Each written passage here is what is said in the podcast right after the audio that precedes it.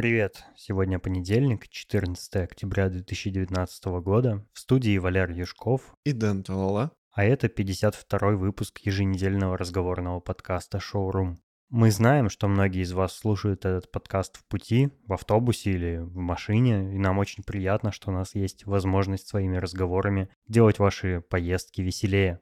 Желаем вам хорошего начала рабочей недели и приятного прослушивания. Поехали.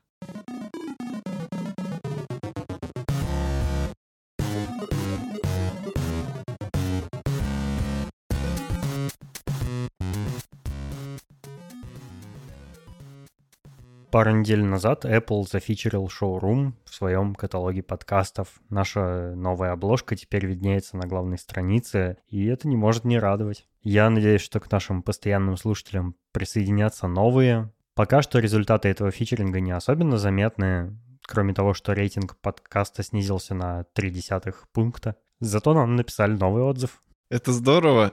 Мы любим новые отзывы, особенно если они такие приятные, как следующий. Таня Тольевна пишет. Глоток воздуха. Слушаю вас на работе. Спасибо за ваш подкаст. Очень приятные голоса. Спасибо. Большое спасибо за теплые слова, Таня. Надеемся, ты слушаешь нас в наушниках, а то у нас иногда проскальзывают какие-нибудь неполиткорректные шуточки. Бывает, бывает. Сложно удержаться.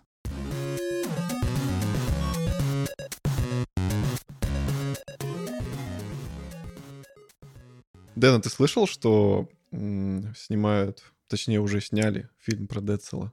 Да, я слышал, когда мне Валера Юшков об этом рассказал.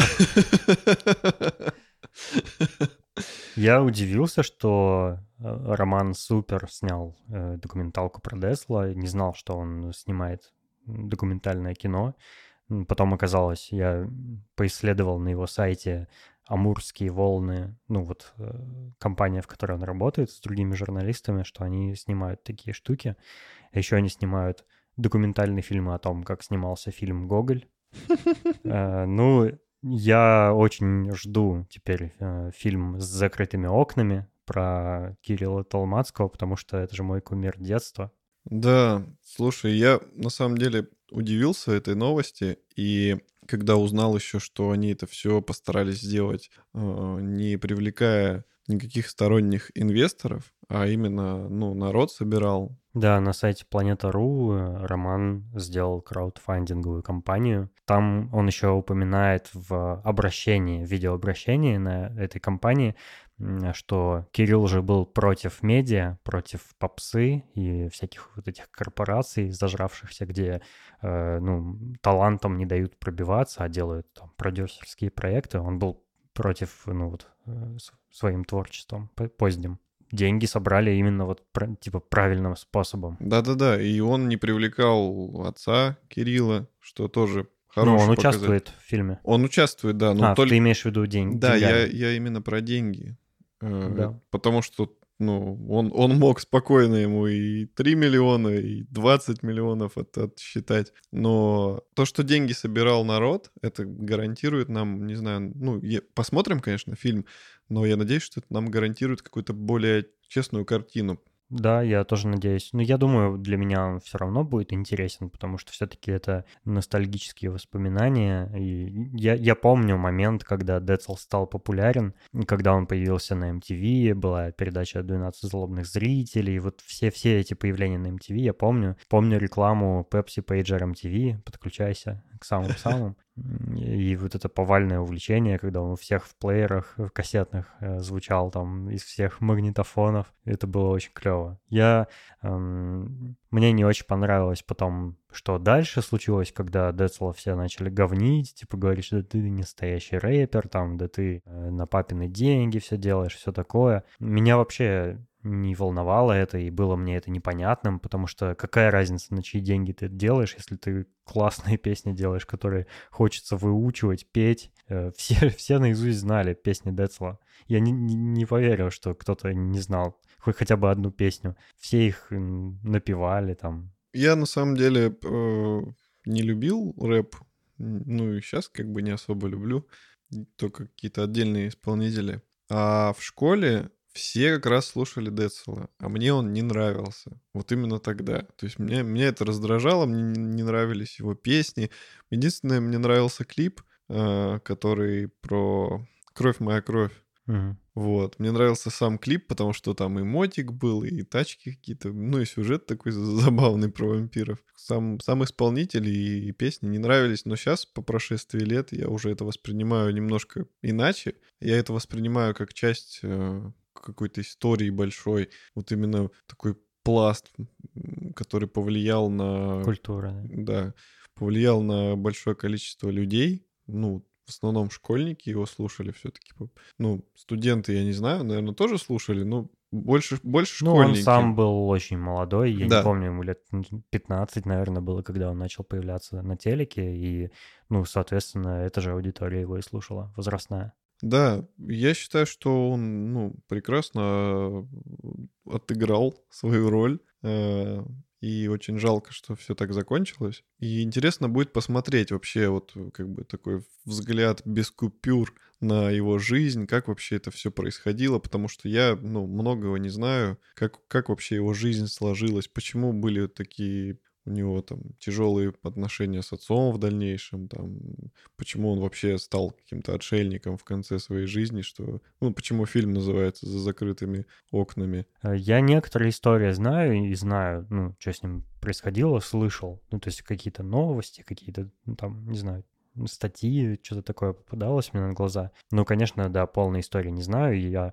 очень надеюсь, что как раз Роман Супер вот все это нам расскажет. То есть подробно, обстоятельно и э, как э, хороший журналист максимально непредвзято. Да-да, он, ну, по крайней мере, в интервью он заявлял, что, типа, он не будет задавать только удобные вопросы у своих э, интервьюируемых людей. Э, Прямо как дуть. Да-да-да. И главное, что там даже Тимати будет. Очень интересно будет послушать, что этот э, э, довольно лицемерный человек расскажет нам про Децела, про их конфликт и вообще почему он... Э... Тимати после смерти Децела, по-моему, в тот же день первым был, по-моему, э, тем, кто в соцсетях э, внезапно помирился с ним уже как бы посмертно, да, и сказал, что ну вот, да, у нас были конфликты там, но мы все равно такие классные, не разлей вода не, и я бла-бла-бла. Знаю, я знаю, что в день смерти именно постил фотографию с пляжа, типа он там отдыхает, у него все хорошо, и только там через какое-то время вот он,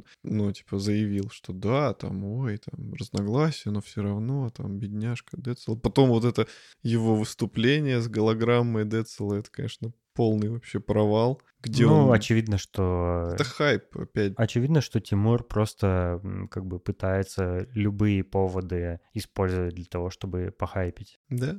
Короче, советую всем смотреть не трейлер фильма с закрытыми окнами, а именно обращение Романа Супера на площадке Planet.ru, обращение в его э, краудфандинговой компании. Оно прикольно рассказывает о том, что за фильм он собирался снять и снял. И, кажется, 7 или 7 ноября. 7 ноября, да. Фильм будет...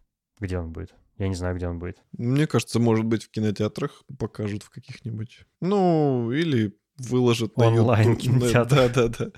Возможно, на Ютубе где-нибудь выложат. Ну, посмотрим. Ну, да. Интересно будет, потому что все-таки... Кажется, что цель э, романа была не заработать на этом кино, а сделать документальный проект, поэтому я думаю, он будет опубликован для бесплатного просмотра, так что мы ждем. Да, да.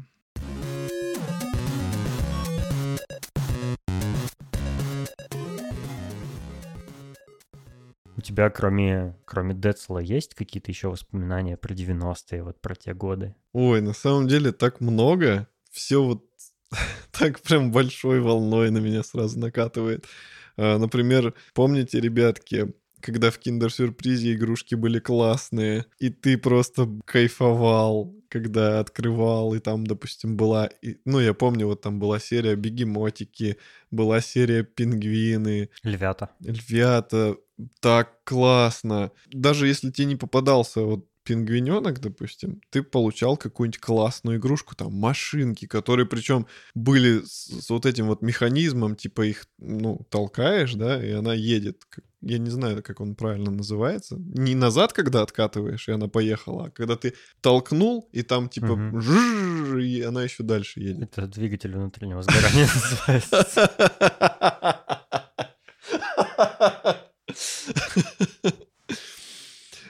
Очень радостное событие было купить именно киндер. И даже если он был помятый, ты все равно радовался. По-моему, еще были то ли киндеры, то ли нет, но что-то такое было с Лего. А, а Milky, Milky Way, точно. волшебный сундучок. Это было вообще супер. О, круто. это был космос. Там хотя, типа, в этом наборе было три детальки, то есть они были настолько микроскопические, но Лего там было так такое качественное. Так это настоящее это прямо... лего было. То есть они могли же туда запихать какую-нибудь китайскую mm. ерунду, но нет, это было лего. Это было вообще лучшее. То есть вот если сравнивать с киндерами, я бы, конечно, вот эти волшебные сундучки выбирал, потому что, ну, это же лего, а тем более оно же между собой совместимо. Если ты, чем больше ты их покупаешь, тем больше у тебя конструктор. Ну, тут был единственный минус, что киндер, он был всегда, а эти сундучки, это, по-моему, какая-то была временная акция. Ну, типа, они небольшое количество времени выпускались. И вот у меня есть... Ну, и они были дорогие. Вот по поводу цены я, кстати, вообще не помню. Ну, они были намного дороже, чем киндеры. Ну, вот у меня сундучка 2-3 точно есть. В одном был самолетик, а в другом... В смысле, до сих пор? Да. Ну, Шесть? Нет, ну... Чего у тебя только не бывает. Ну, в смысле, у то меня... у тебя волк и яйца, то и сундучки. ну, яйца у меня до сих пор. Катерок там еще был, по-моему, еще что-то. Но у меня нету самих э, сундучков, вот этих коробочек, к сожалению, не сохранились. Mm. Только игрушки. И они даже были вот, вот этот э, леговские пакетики такие прикольные с перфорацией, такие шершавые, прикольные. А, да, я, да, помню. Вот они вот в этих пакетиках были запакованы, то есть все канонично, прям лего-лего. И инструкция была. Инструкция для какой-то фигульки, прикинь. Ну, это вообще классный подход. Я считаю, что если сейчас такую запустить, ну, они, это конечно... будет супер экономически невыгодно. Да, это будет супер экономически невыгодно. Типа у тебя будет эта шоколадка стоить полторы тысячи рублей. Да, да, да. Но, блин, это было бы, конечно, шикарно. Вот, вот поэтому я скучаю, кстати. Это, это было интересно. Тогда старались э, реально как-то Тогда реально старались. Сейчас ты покупаешь тот же самый киндер. Во-первых, это пластиковое яйцо снаружи. Мерзкая упаковка, не, ну, не прикольно. Угу. Внутри просто такая гадость, как... Э, иногда даже непонятно, что это вообще такое там. То есть так. иногда игрушки какие-то настолько ЛСДшные. Как Эльдар Бродвей шутил. Помнишь, что... Да, да, у него есть в блоге Классный целая, скетч. целый обзор, ну, целая серия обзоров на игрушки из Лего, и там, ну, какая-то шизофрения просто. Я не знаю, кто, кто это придумывает, но игрушки в киндере стали ужасные просто, отвратительные. Сказали 30-летние мужики. Ну, блин, э, вот ты знаешь, несмотря на то, что мне 30 лет, такая штука, как Kinder, если бы она продолжала быть хорошей, вот классной, или, или там вот эти волшебные сундучки, они все равно бы меня радовали, потому что я заметил, что в последнее время сладости я ем все меньше, и если бы я ел, то, ну, я бы вот, допустим, покупал этот волшебный сундучок, да, ради шоколадки маленькой, там же малюсенькая шоколадочка да, да, была, да. и мне бы хватило ее поесть, но при этом радости просто очень много было бы от этой игрушечки, которая еще там 5 минут с красит твое, ну... Да, я считаю, что это вообще беспроигрышный вариант порадовать ребенка, при этом не ведя его в игрушечный магазин. Ты, во-первых, покупаешь ему э, сладость, классно, а там еще игрушка. Это, это прекрасный ж... выход для папы, который э, пять месяцев не появлялся дома. Да, да. И, и очень мало зарабатывает. Не, ну это, это игрушки-то не для бедных. Ну, дешевле, чем пойти в в детский мир и купить ему там машинку за тысячу тысяч. Ты имеешь в виду детский мир на Лубянке? Не, почему? В обычный. Короче, классно, классное решение. И тогда реально старались покупателя привлечь. Я помню все вот эти конкурсы, где ты реально что-то получал. Помнишь, там типа выиграй магнитофон, выиграй вот это. И ты собирал крышки и мог их обменять на что-то. Я помню, в ГУМе стояла стойка, типа фанта. Я тоже помню, да. И там, допустим, все призы были на витрине, и ты приходил с этими крышками или что а там ты надо что-то было. выигрывал? Я не выигрывал, выигрывал... Вот я, я тоже не знаю, кто бы из моих знакомых что-то выигрывал. У меня а, был сосед, который ходил в футболке Кока-Кола. И все жутко, ну, все вот в нашем кругу общения жутко ему завидовали, потому что он говорил, что он выиграл. А потом он мне рассказал, что у него подруга работала в, Пеп, ну, в, вот в Кока-Коле, и она просто на заводе, ну не на заводе, а там в компании mm-hmm. взяла эту футболку и подарила ему. То есть он тоже ее не выиграл, и на самом деле там, ну, мне не нравились никогда эти акции, вот честно говоря, потому что, а, ну, чтобы там выиграть какую-то драную футболку, нужно было купить там 25 этих бутылок, собрать эти там дофига этих, короче, крышечек. То есть намного больше, чем стоит эта футболка. Ну, то есть это просто было неразумно такое делать ради сувенира. Особенно если это не футболка, а что-то вообще, не знаю, там, брелок какой-то на ключи. Ну, конечно, мне тоже, как и всем детям, хотелось э, что-нибудь такое, какой-нибудь такой мерч редкий. Ну вот у меня брат, он э, выиграл бокалы Кока-Кола, причем... Ну, купил. Ну да, но нет, ну типа он принес крышки, обменял, а, а его однокурсник, он выиграл магнитофон. Ого. Так что и это правда была. 40 ящиков колы купил? Я не помню. Там, может быть, э, не крышки надо было собирать. Они же разные были у них акции. Типа где-то крышки собрать, где-то что-то, этикетки там. Этикетки можно просто было идти по улице, там, в мусорке собирать бутылки, отрывать. Я вот еще вспомнил, что, ну, раньше, раньше как-то вот в те э, аналоговые времена, скажем так, когда еще не было каких-то способов э, взаимодействия с ну, покупателями или клиентами через интернет, было все вот там через какие-то журналы, там какие-то акции в журналах были. А, Купоны а, и... вырезать. Да-да-да, это все было прикольно, то есть нужно было что-то сделать, какой-то квест выполнить, чтобы что-то потом случилось. И вот что я вспомнил. В моем детстве э, были журналы для наклеек. Да. И это было тоже. офигительно. Я помню даже свой первый журнал и почти, почти точно помню, как он выглядел. Э, это был журнал «Король Лев», и нужно было покупать такие пачки с наклейками внутри, да. и ты не знал, какие внутри наклейки, и вот тебе нужно было заполнить как бы весь этот журнал. Я сейчас-то понимаю, конечно, уже с высоты своего возраста, что это было просто разводилово на бабло такое же. То есть ты покупаешь эти пачки, у тебя постоянно одни и те же наклейки, приходилось там обмениваться с одноклассниками там или с, с, с кем-то еще, а, но просто нужно было купить этих наклеек гораздо-гораздо больше на очень много денег, чтобы как бы весь журнал заполнить. Но мне это приносило удовольствие, мне нравились картинки, они были красочные, цветные, это был Дисней, ну, блин, что может быть круче? И это всегда такой трепетный момент, когда ты покупаешь там две пачки, идешь домой, с нетерпением распечатываешь их, э, отбираешь там нужные наклейки, смотришь, э, нет ли у тебя еще таких и так далее. Очень круто было. А у тебя как, какой был? У меня не было журнала, по-моему, но у меня были наклейки. не, не, ну, как-то так вышло. А, и причем наклейки, по-моему, были с Алладином. Да, они, они по многим мультикам выпускались там. А еще у меня были комиксы с Алладином. Один mm. выпуск комиксов был про Алладина, а второй выпуск был про э, Скруджа. Макдака. У меня был комикс такой толстый, короче, в мягкой обложке, там страниц 100 было про Микки Мауса детектива. Ого. Не, у меня, знаешь, такие простые, вот типа у нас там на Станиславского были такие магазины, где типа все продавали. И mm-hmm. там был ларечек, где продавали всякую такую бурду, типа комиксы, журнальчики, наклеечки, Всякую вот канцеляр... это. Канцелярию. Да-да-да. Mm-hmm. И там были вот эти комиксы, и они причем выглядели так, как будто их, знаешь, кто-то вот в России незаконно, без лицензии, просто это все сам чуть ли не сюжет придумывает и печатает. Мне кажется, примерно так и было. Ну вот. А еще я очень четко помню, что в комиксе про э, Скруджа Макдака там ну, у героев же речь в таких облачках написана, ну, типа, что он говорит. И там был один эпизод, где трое утят, вот эти дети, у них облачко было пустое. И а, непонятно, почему оно было пустое. Либо оно было пустое, потому что оно изображало недоумение, либо там просто текст забыли пропечатать на русском.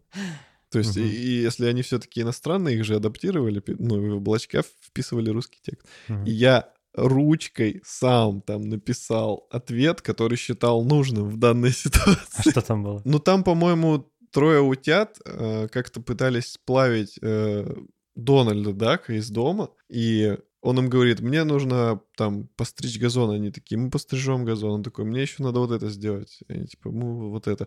И вот в третьем он им тоже что-то говорит, и у них пустое облачко. И я вот там вписал. А, вот я как раз про газон вписал. Типа, мы, мы подстрижем газон. Я, я сам написал.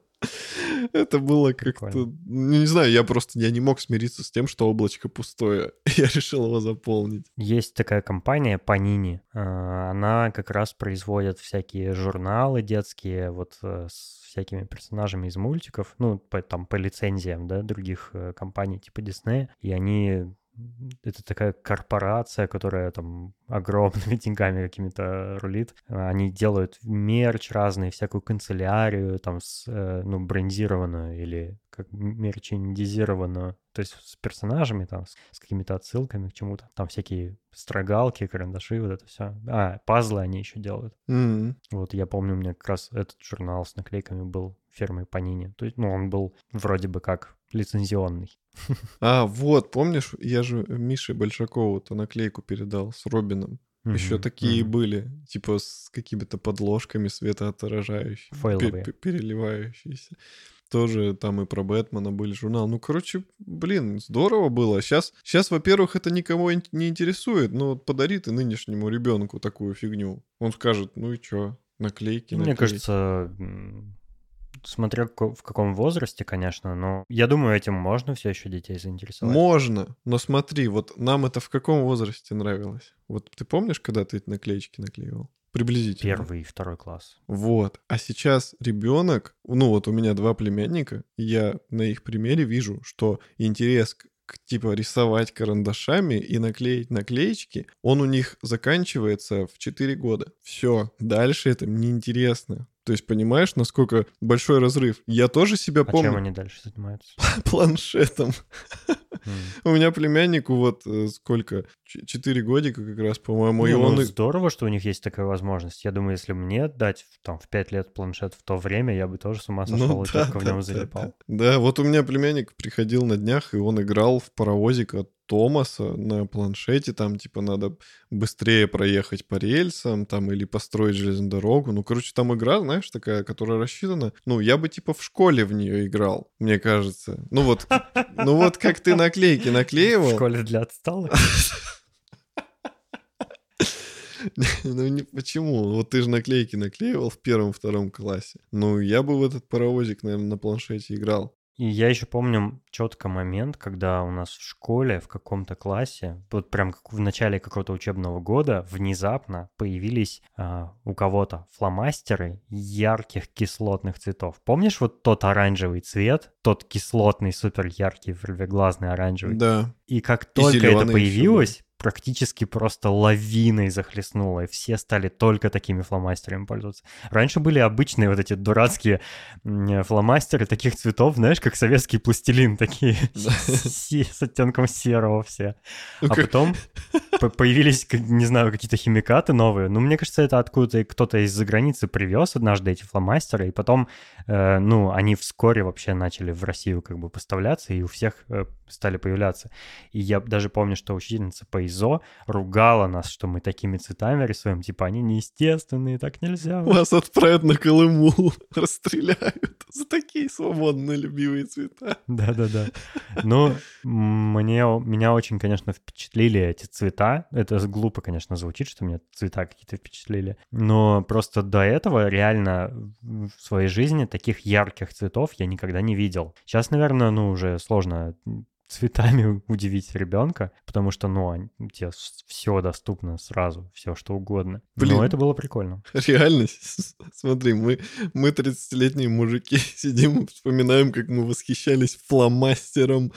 Не, ну ты помнишь, наш, наш слушатель один спрашивал э, наши, про наши истории с детства. Ну вот, пожалуйста. Нет, я просто, да. типа, представляешь, ну, прошло столько лет. А еще помнишь, э, у нашей одноклассницы Лены появились э, такие специальные специальные фломастеры, в которые нужно было дуть, и они как, э, как аэрозоль рисовали. Помнишь? Помню. А помнишь, были фломастеры, которые, у которых была вторая сторона, и если ты ей проведешь по цвету, он менял цвет. Да, да. Это, типа такие так, радужные. Тогда вообще, вообще заморачивались люди. Угу. Потом были... Еще я помню, появился у нас в классе ризограф. Это вот такая специальная линейка, куда ты в дырочку вставляешь фломастер, начинаешь водить, и он рисует вот эти вот узоры, как, знаешь, на банкнотах денежных. Да, вот, да, да. Вообще супер классно. А еще были ручки с, типа с шестью цветами, такие толстые. Шестью это еще, это еще так, такое себе. Э, типа минимум было, по-моему, 4. Ну, такой самый стандартный вариант. Но у кого-то было даже 12, и она была реально как палка толщиной. Да, да, да. Я даже как неудобно держать был. Да, примерно такое. У Саши Никифоровой была точно вот либо на 6, либо на 12, потому что я сидел на каком-то уроке с ним, и он писал этой ручкой, и ему было неудобно, я прям это видел, потому что она, ну... Зато круто. Понтово. Да, да, да, зато понтово. Он сидел постоянно и щелкал, но они ломались еще очень часто, насколько я помню. Там как-то э, залипал цвет, и ты не мог переключаться. Такой механизм не рассчитан на такое количество стержней в одном отверстии.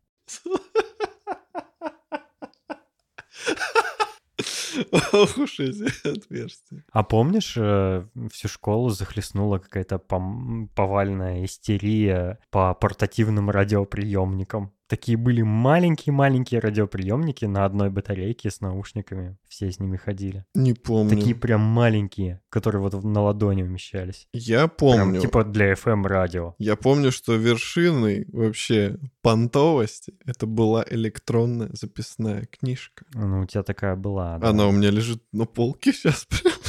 Я помню, ты, по-моему, пару раз даже ее приносил в класс, и там все, все сразу тебя облепляли и смотрели.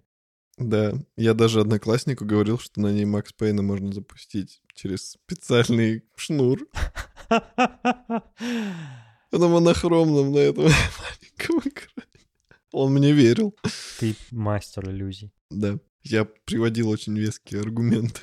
Еще я помню, из тех времен были такие огромные полутора или двухлитровые бутылки сока а, корейского какого-то. Я помню логотип этого сока, он был похож на такую бабочку. Эти соки были почти почему-то все время виноградного вкуса. И это был не то чтобы сок, это был такой напиток, тип, ну, типа фанты. Ну, то есть не, это не сок настоящий был. Такой ароматизированный напиток со угу. вкусом виноградного сока. И они были корейские, и я не помню, как они назывались. И они были очень вкусные. Почему-то они бесследно просто однажды пропали, там, в начале 2000-х, кажется. И больше я ни разу их не видел. И, и не могу вспомнить, что это Может, такое было. туда добавляли кокаин. Если вы вдруг э, понимаете, о чем я говорю, и вы помните, что это за сок такой был, пожалуйста, напишите нам в нашем чате в Телеграме, потому что мне жутко хочется узнать и разыскать. Если не сок, ну, сомневаюсь, что его до сих пор производят, а, ну, хотя бы просто историю этой компании узнать, что это такое было. Да, мы проведем расследование. А еще я помню, что ну, что-то мы ударились по всякому питанию и напиткам. Я уж тогда приплету сюда Юппи. Вот да, Юппи, все. Зука. Зука. Э, Юппи был самый такой, он, он прям скрипел на зубах, когда попьешь. Особенно если этот пакетик в небольшом количестве воды разбавляешь, то прямо такой очень, как будто хлорку пьешь какую-то. Так, главное, я помню, что у нас его из пакетика просто жрали. Да, да, помню. Это прям вообще было. Потом... Он причем стоил прямо каких-то смешных денег, типа 200 рублей, ну, на, на те вот деньги, типа до деноминации. 200 рублей это, это как, как 20 копеек примерно. Ну, короче, сейчас. Примерно вот таких денег он стоил. А Зука стоил, по-моему, 5, что ли, тысяч. То есть он был намного дороже, там пакет был большой такой, и он был вкуснее, и как бы такие, ну, химозы вот это не отдавал, я помню. И, блин, вот тогда реально очень много рекламы было конкретно на вот всякое такое. На кока-кольную продукцию, там, на пепсикольную, на всякие вот это мамба. Сережа любит мамбу. Все любят мамбу. И Сережа тоже. Мамбу, Рубис, любим мы все. И Сережа тоже.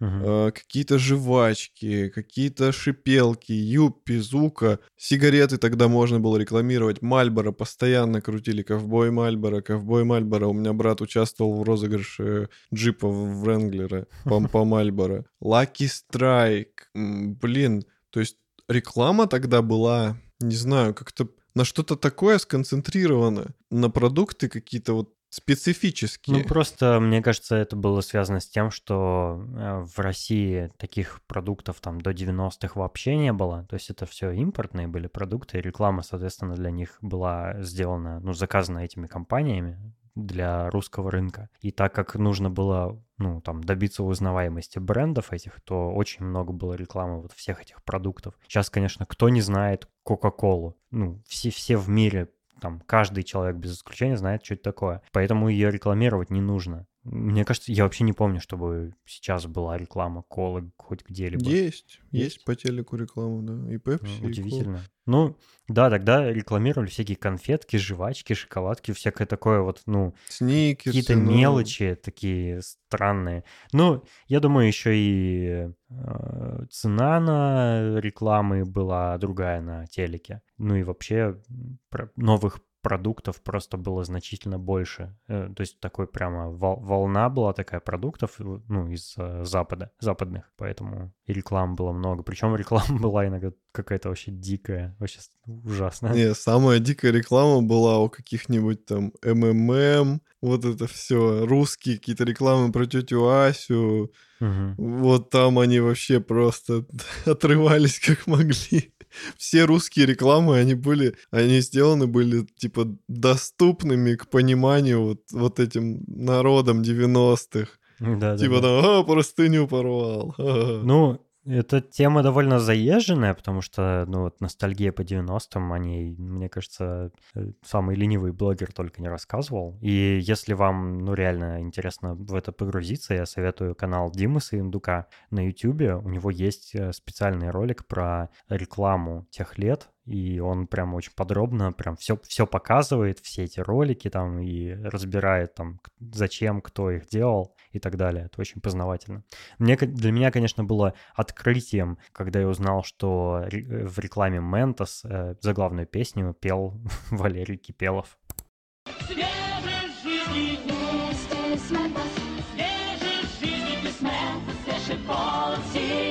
Ментос. Свежее решение.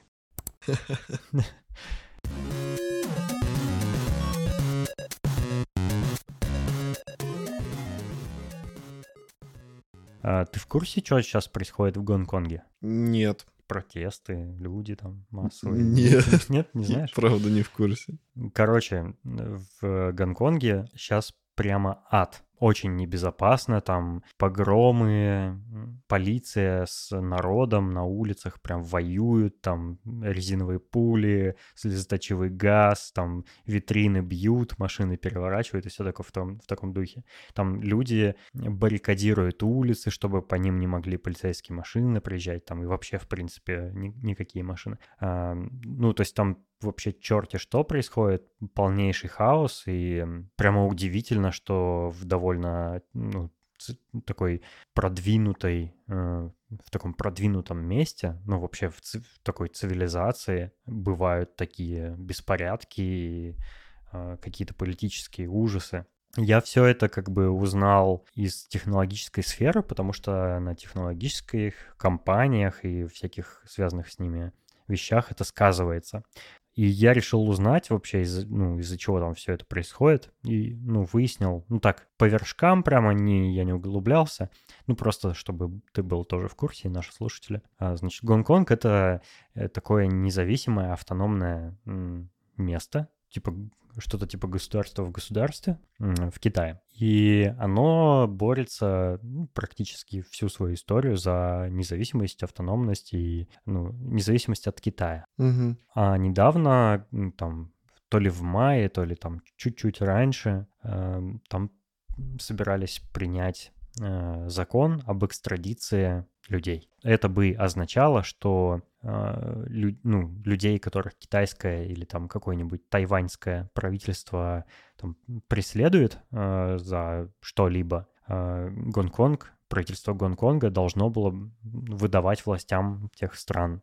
А люди начали бунтовать, потому что, ну, вроде бы как, это означает, что никакой автономности Гонконга на самом деле не существует, и оно просто подчиняется э, ну, власти материкового Китая. Oh. Из-за вот, из-за вот этого все началось. Но это перекликается с событиями, которые там в Москве происходят чуть ли не постоянно. Вот. Ну и э, тут э, на фоне всяких разных конфликтов в США и Китае из-за того, что США там накладывает на э, китайские компании санкции, то есть запрещает американским компаниям работать с китайскими компаниями, как там было с всеми известной компанией Huawei, которые пытаются запретить э, сотрудничать с Гуглом там и устанавливать Android на свои телефоны и все вот это такое.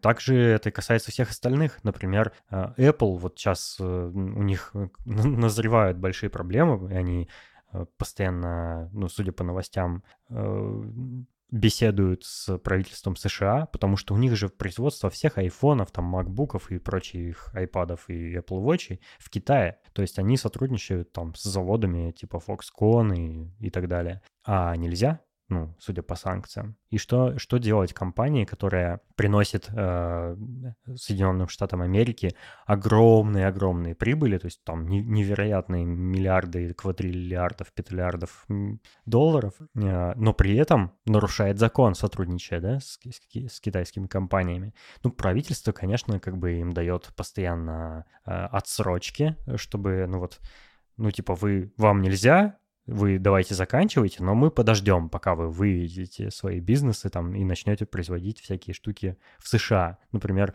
э, как Apple все пытается вернуть производство Mac Pro в США, как они это делали вот с той самой, с тем самым мусорным ведром, они его в США делали. А, ну, сейчас вообще все они делают в Китае. Вот, ну, пытаются как бы вывести. Но э, это еще ладно, это как бы, ну, какое нам дело, да, до того, как там бизнес устроен в этой корпорации. Но это и касается людей напрямую. Например, жители Гонконга, которые, ну вот, пытаются бороться против правительства, которое их сейчас очень жестко репрессирует за то, что они выходят на митинги, а, они используют а, такой сервис а, hkmap.life. Это он, такая онлайн-карта Гонконга, на котором, которая позволяет в режиме реального времени делать на ней какие-то пометки то есть коллективным образом, они там отмечают э, пункты сбора полицейских, всякие полицейские машины, какие-то столкновения жителей с полицией, или, например, отмечают, что кого-то забрали, и вот, ну, последнее место, где видели этого человека, они отмечают, чтобы его разыскать. Ну, это, это похоже на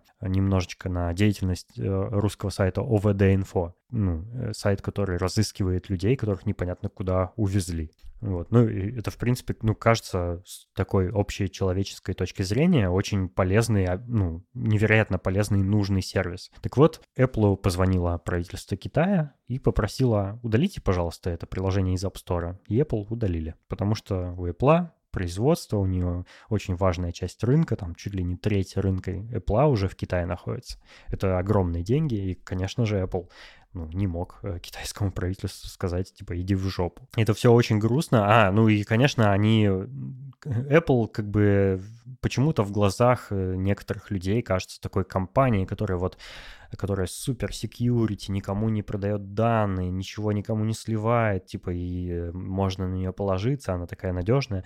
Но на самом деле они абсолютно точно так же подвержены там цензуре и сотрудничеству с правительством, как и любые другие корпорации компании. Они там Например, вот э, в плане цензуры не только HKMap Live они удалили, но еще, например, Quartz News. Это такое новостное приложение, которое как раз активно освещало все вот эти новости о протестах в Гонконге. А также не только Apple это касается, но и вообще там любых любых американских компаний. Э, я слышал новости, например, про компанию Blizzard, вот разработчиков там Warcraft и про прочих, э, как называется эта игра, Overwatch, э, что они заблокировали стримера с именем Чанг Нг Вай, какой-то популярный стример в Hearthstone, который начал в своих стримах озвучивать свои мысли и поддерживать протестующих в Гонконге. Они сказали, а, а, а, а, нет, типа мы, мы тоже не хотим конфликтовать с Китаем, а то нам будет ай-яй-яй. И заблочили его. В общем, ну, все, все сейчас так делают. И Twitch, и там еще про что-то я слышал. И даже с каких-то стадионов бейсбольных болельщиков начали выгонять, когда они начали э, на камеру, значит, говорить, типа, Гонконг, мы с вами, там, все такое. Вообще, какое-то сумасшествие, людей жестко вообще цензурируют везде, где бы они вообще не находились. это не только у нас в России такая ситуация, но вообще по всему миру, и это просто чудовищно. Я даже, даже подумать не мог, что ну, такое может быть, что вот людям просто не дают высказываться, их затыкают, и никакие, никакие эти глупые какие-то конвенции, там, э, права свободы слова и прочее, вот эта вся лабуда э, детская, она, они вообще не работают. И как бы все э, мировые правительства всеми этими э, конвенциями о правах человека как бы хотели жопу подтирать. Всем плевать на это все. Хотят пытать будут пытать, хотят там казнить будут казнить, там не знаю, что хотят делают, и ничто мы с этим поделать не можем. Да, к сожалению, у нас такой мир. Мне хотелось высказаться на эту тему. Ой, грустно.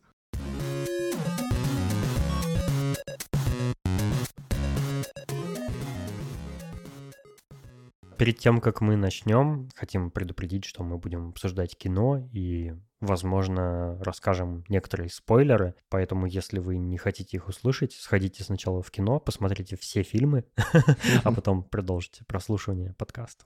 Валерон, мы с тобой сходили на прекрасный фильм, о котором расскажешь ты. А, мы сходили на Джокера. Я немножечко затянул. Ну, мы оба затянули с походом на него, потому что либо билетов не было, либо у нас... Мы просто ждали сеанс за 150 рублей.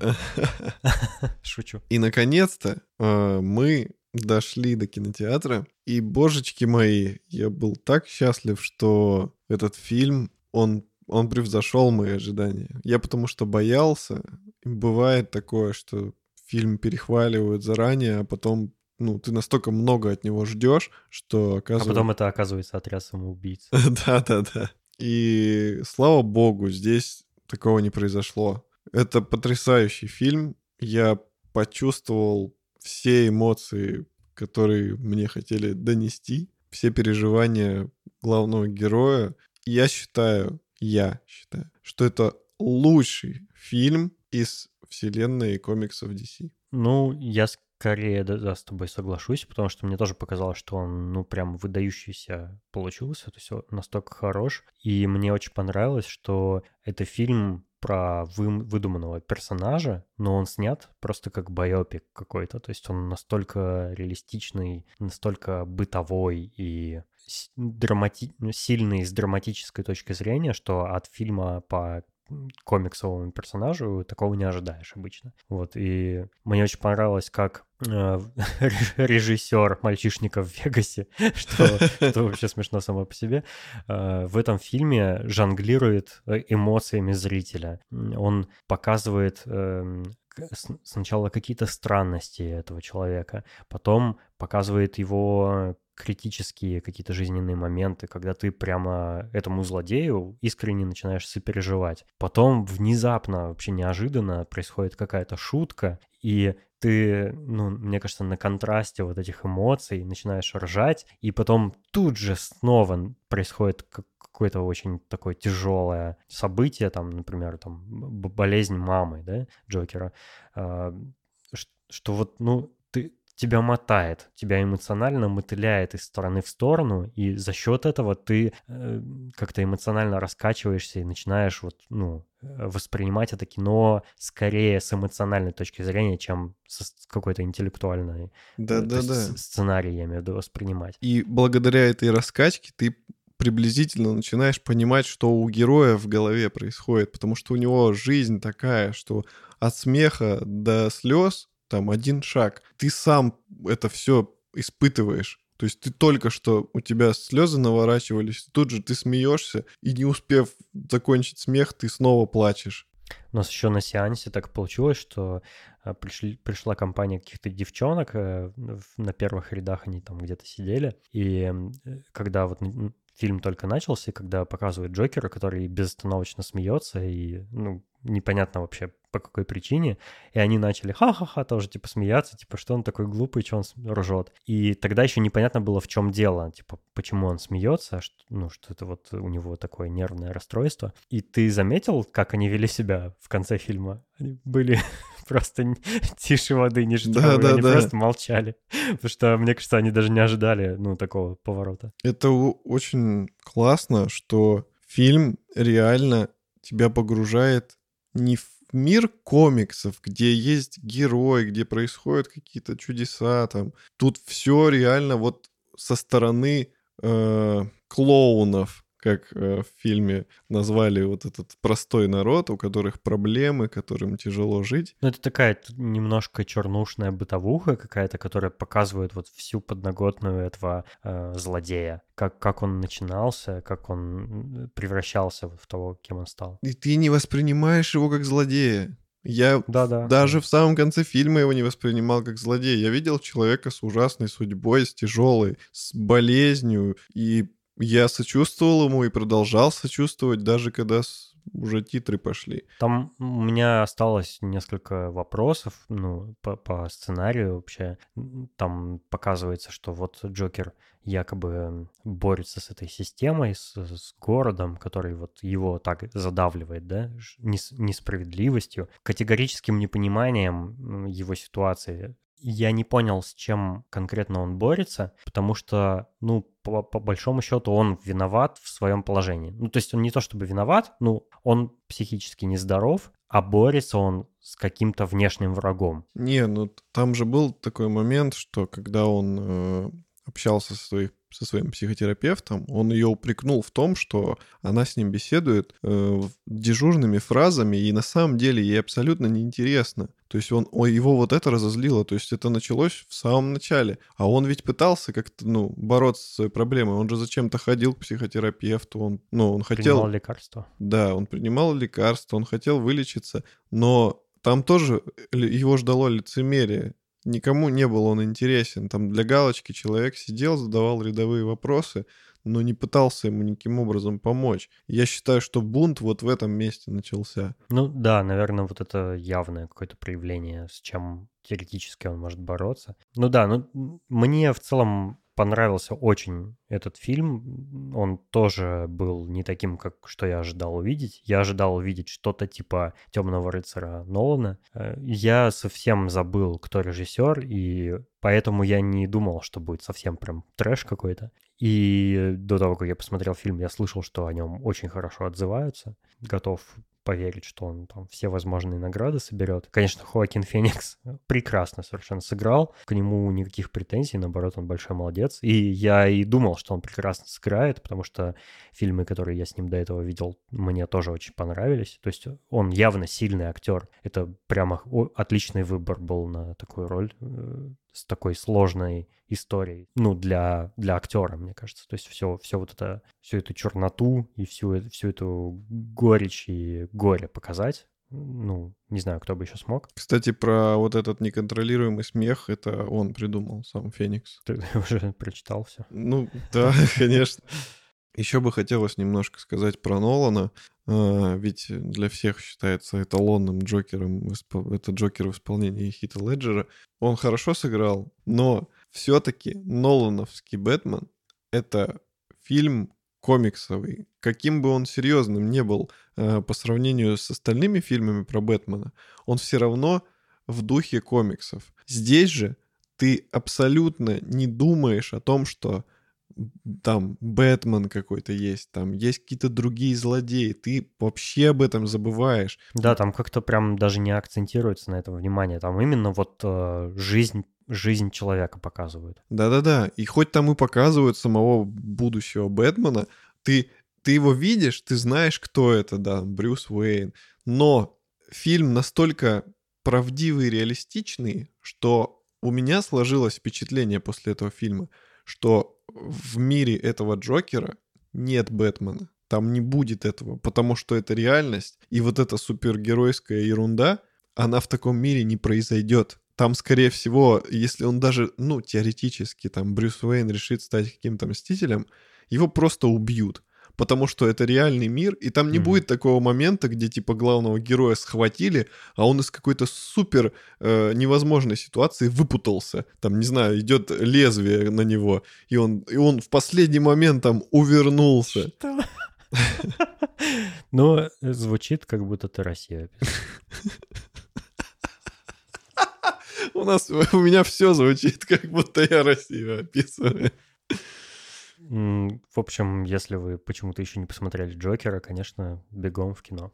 Это один из лучших фильмов этого года, если даже не десятилетие. Я тут решил э, поставить эксперимент. Э, надеюсь, э, результаты этого эксперимента мы узнаем в нашем чате в Телеграме.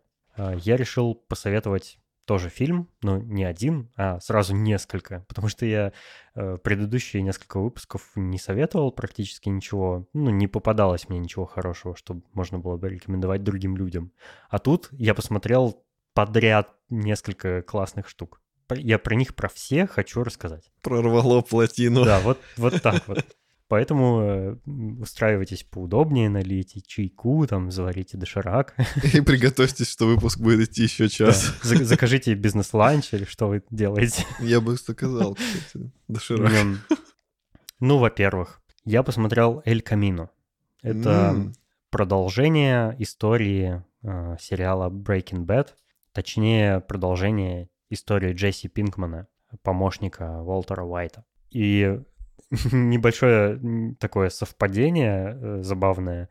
Этот фильм тоже как бы не про ту историю, не совсем про ту историю, а про историю отдельного персонажа, так же как Джокер.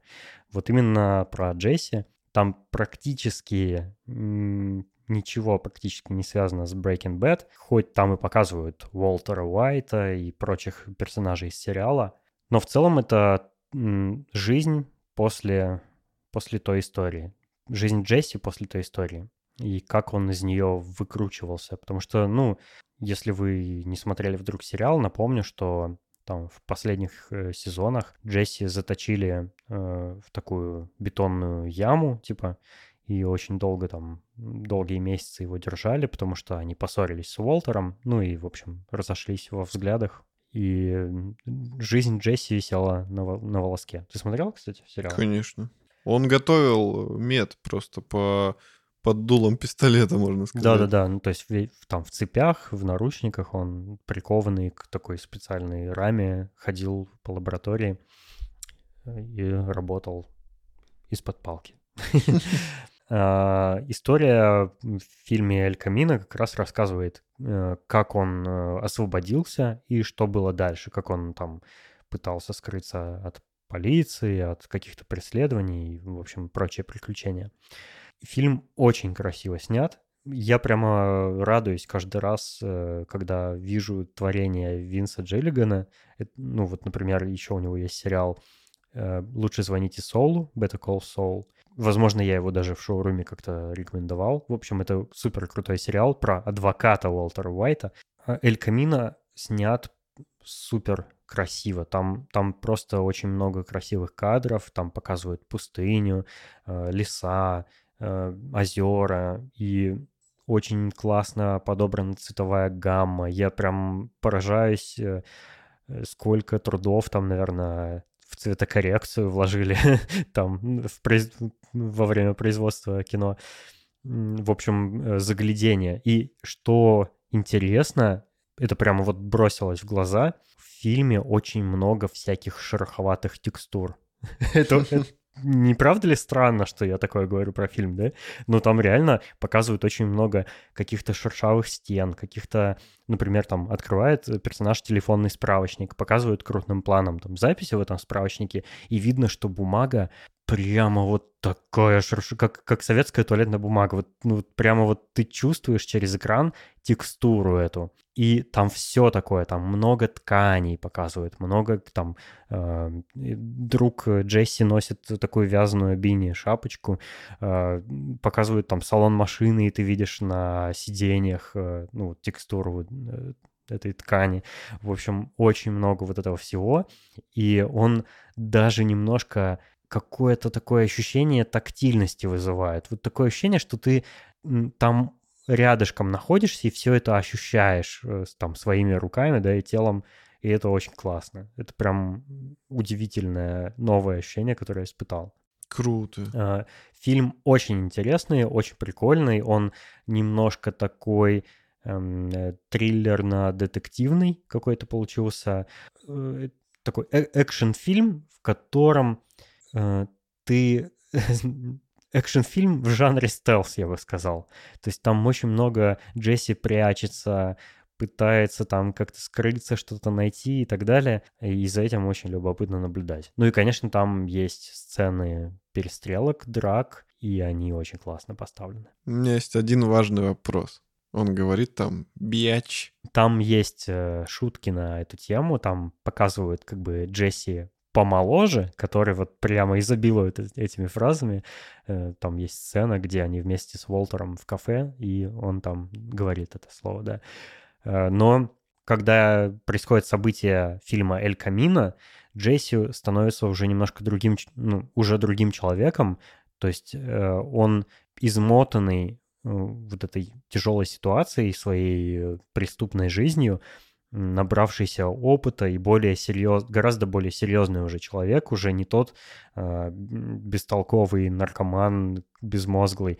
Он уже такой прям матерый э, мужик, можно сказать, которому нужно э, э, решать серьезные проблемы. Э, я тоже советую этот фильм посмотреть. Ну, во-первых, это Винс Джиллиган, он очень классно все подряд снимает, что он только не делает. Э, во-вторых, э, если вам нравился сериал, ну, это прямо вот буквально продолжение этого сериала в виде полнометражного кино. Круто. А сколько идет фильм? Не, не знаю, не помню. Ну, как обычный фильм. Mm. И еще, я посоветую еще парочку вещей. Э, два сериала. Я наткнулся на классные сериалы, и они коротенькие по одному сезону, и мне кажется, их тоже стоит посмотреть, если вы любите смотреть сериалы, в принципе. Первый сериал называется The Spy, э, шпион. Он э, рассказывает историю, такую довольно известную, кажется, историю еврейского шпиона, который э, действовал в Сирии. Э, его звали Эли Коэн, и этого шпиона в фильме играет Саша Барон Коэн. И фильм э, я услышал в одном подкасте, что, оказывается, фильм сняла французская компания, практически все ответственные там в создании этого фильма евреи. А, фильм сняли для американского рынка. Вот такой международный союз творчества получился. А, это фильм прямо вот супер реалистично показывает жизнь шпиона настоящего, не какого-то фантастического Джеймса Бонда, а настоящего шпиона, который действительно там существовал, и у него не было никаких особых там супер гаджетов и всего такого. Вот это прям разведывательная работа во вражеской стране. Я уже видел какие-то драматические роли Саши Барона Коэна. А, он снялся еще и в каком-то анимационном фильме не помню, что там что-то было про вокзал, какие-то поезда, и он там смотрителем вокзала был, я даже уже не помню. Непримечательный был мультик. Но эта работа как раз примечательна, потому что я привык э, Сашу Барона воспринимать как э, комедианта, там, Али Джи, генерал-диктатор, президент э, Алладин, ну и, конечно же, Барат. А тут э, это совершенно серьезная, совершенно фантастическая актерская работа, вызывающая у тебя очень сильное сопереживание этому человеку, ну и держащая тебя вот прям в напряжении на протяжении всех серий. Их всего, кажется, 6 или 8, я уже забыл, не могу сказать точно, но я посмотрел залпом все серии, они длинные, они по часу каждая. Ну, я за два дня, вот просто за два вечера все пересмотрел и получил кучу удовольствия. Очень советую. Ну и последняя моя рекомендация, все, я закругляюсь. Последняя рекомендация, она такая веселая, немножко легкомысленная. Это тоже... А, кстати, да, я забыл сказать, The Spy снял, конечно, Netflix. И э, последняя рекомендация — это тоже сериал Netflix, называется «Голый режиссер», The Naked Director. Она про японского порнорежиссера 60-х годов в таком выдуманном формате рассказывает, вот как э, якобы становилась индустрия порно в Японии. Потому что ну, возможно, вы знаете, но в Японии порно до сих пор довольно жестко цензурируется. Там не разрешено вообще распространение порнографии и любую эротику, то есть э, изображение обнаженных тел без совершения сексуальных актов, э, там как бы цензурируют, замазывая половые органы, и невозможно найти ну, в официальной продаже каких-то эротических журналах, типа там Пентхауса, где все показано неприкрыто. Это потому, что у них маленькие стручки? Ну, там есть по этому поводу э, шутка, когда э, этот режиссер отправляется на Гавайи снимать порно с голливудской актрисой, и она спрашивает, а будут ли участвовать японцы, типа японские актеры. И когда он отвечает ей нет, она говорит, а, ну это потому что у вас, типа, маленькие пенисы. Это комедийный сериал, снятый японцами в Японии для Netflix. И что я люблю э, в японском кино и в аниме, это то, что в кадре всегда очень много показывают бытовухи. То есть какие предметы быта, квартиры, какие-то помещения, где очень много разных вещей. Э, и все э, непривычно для европейского человека. Э, там можно посмотреть на традиционные квартиры японцев, там показывают их. То есть совр- современные, ну, как не традиционные скорее, а даже просто современные компактные вот эти квартирки, да, которые 2 на 2 метра, и как там все устроено, как там устроена кухня, спальня и, в общем, все подряд, и гардероб. То есть вот эти детали, они очень сильно добавляют интереса, по крайней мере, для меня при просмотре этого сериала.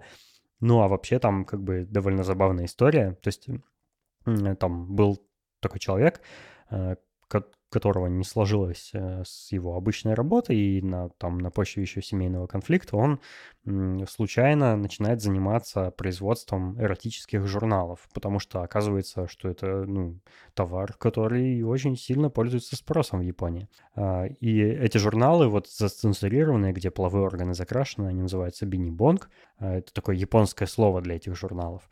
А потом он думает, ну, а почему бы и нет, и начинает выпускать Урабонг. Это уже, ну, то же самое, только уже без э, цензуры. То есть это фотографии женщин, э, в общем, со всеми их прелестями. Э, после этого, когда у него начинаются конфликты с полицией, там, и он все их благополучно как, каким-то образом разрешает, он э, приходит к тому, что пора бы начинать снимать порно. Причем порно японское это э, довольно смешное явление, по крайней мере, ну, как рассказано в этом фильме, э, на, заре, на заре этого порно. Э, это порно фейковое, когда на самом деле актеры не занимаются настоящим сексом. Они э, играют в секс. Их половые органы чем-то прикрыты всегда, там э, щель на попе заклеена там скотчем, э, значит, э, пенис у них э, там из какой-то из папье-маше сделан, и, в общем, они э, там встречаются, да, и начинают заниматься сексом, но на самом деле они просто друг от друга шлепаются.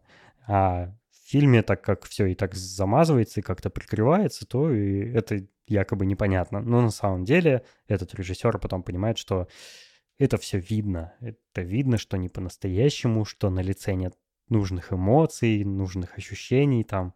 И он переходит к съемкам настоящего порно, без цензуры. И вот э, в сериале можно узнать, что с ним происходит. Э, он очень прикольный, очень современно снят, э, очень японский, поэтому такой немножко вейердо криповый, странный. И персонажи там очень странно себя ведут и странные решения принимают, ну, потому что Э, азиаты — это такие прям совсем, совсем другой мир, другая часть планеты, для нас непривычная, и нам все, что они делают, кажется странным, хотя на самом деле, если так подумать, э, ну, у них есть на это своя мотивация какая-то. В общем, тоже классный сериальчик э, The Naked Director. Советую.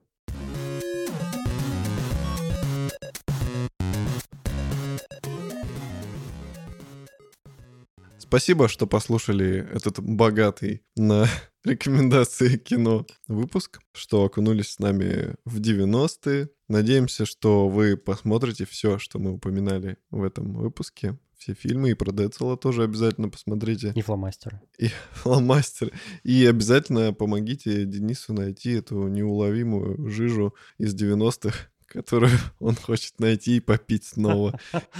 Э, напишите нам в чат, если у вас тоже есть какие-то воспоминания про 90-е, или если вы хотите обсудить какие-нибудь фильмы. Мы этого хотим. Да, обязательно напишите про 90-е, потому что у каждого свои воспоминания. Нам будет интересно послушать, что вам больше всего запомнилось. Вот какие-то, может быть, игрушки, еда, предметы, музыка, то, что по телевизору показывали, там Петросян, смехопанорама, вот это все. Ну, а если вы только начали слушать шоу-рум, то добро пожаловать, присоединяйтесь, подписывайтесь на наш подкаст и надеюсь, что вам будет нравиться и впредь. До следующего выпуска. До новых встреч. Пока, ребята. Пока.